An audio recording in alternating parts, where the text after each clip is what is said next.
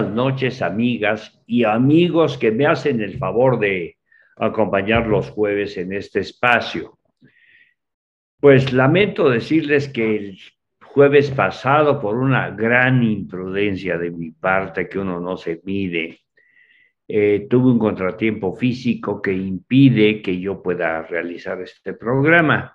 Pero estamos de regreso con el ánimo de comentar con ustedes los temas de la vida nacional y las propuestas que Alternativa como agrupación política nacional está empezando a formular. Vean ustedes, hace unos días el Ejecutivo Federal presentó su propuesta de reforma electoral. Y la primera reacción que tuve es, bueno, pues yo voy a hacer un comentario inmediatamente después. Pero me di cuenta que en este país, fíjense qué curioso, cada que hay algún evento de cualquier tipo, que los controladores aéreos, que la reforma eléctrica, que la refinería de dos bocas, que el tren Maya, lo que sea, los periódicos acuden a una serie de llamados expertos que se autorizan, los especialistas dicen, los expertos dicen, la mayoría de esos especialistas y de esos expertos surgieron ahí porque responden a intereses que defienden.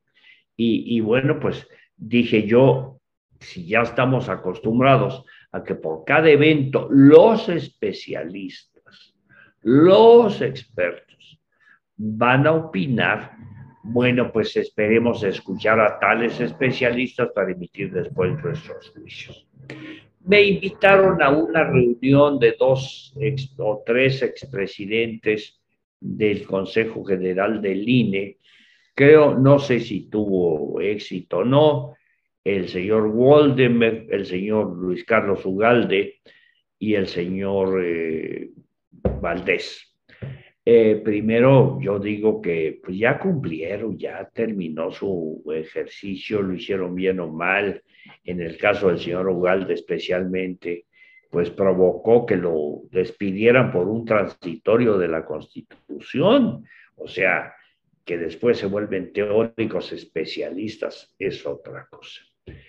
Y ya he visto lo que dicen los famosos especialistas y lo que dice la iniciativa del PAN que recientemente presentaron o dieron a conocer, yo no conozco la iniciativa, pero hicieron una conferencia de prensa donde hablaron del tema de la reforma electoral.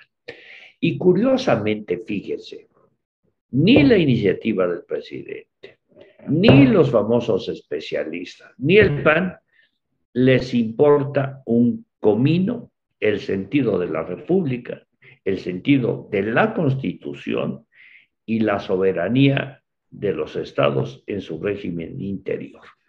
Lo digo categóricamente, no quiero entrar en detalles si, si está bien que sean tantos senadores y la cláusula de sobrerepresentación, de si deben desaparecer los diputados plurinominales, en fin, no, no quiero entrar en esos detalles. Sí quiero decirles que este país por eso pasa lo que pasa, porque no entendemos el sentido verdaderamente que constituye la república. ¿Por qué somos una república? ¿Por qué las constituciones del mundo no se están manoseando cada día? ¿Por qué las constituciones, señaladamente la de los Estados Unidos, que tanto nos interesan en este país, que tanto admiran algunos que, bueno, no pueden dar un paso de su vida si no es mirando al vecino del norte.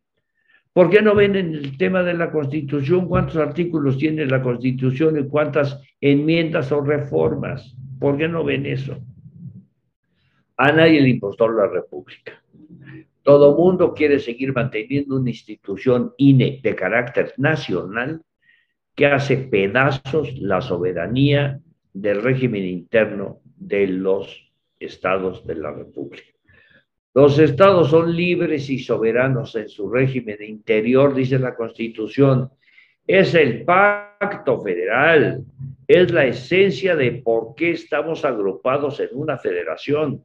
Se debe dejar que los estados organicen sus elecciones, que paguen sus elecciones, que califiquen sus elecciones, que realicen su ejercicio más consubstancial a su régimen interno.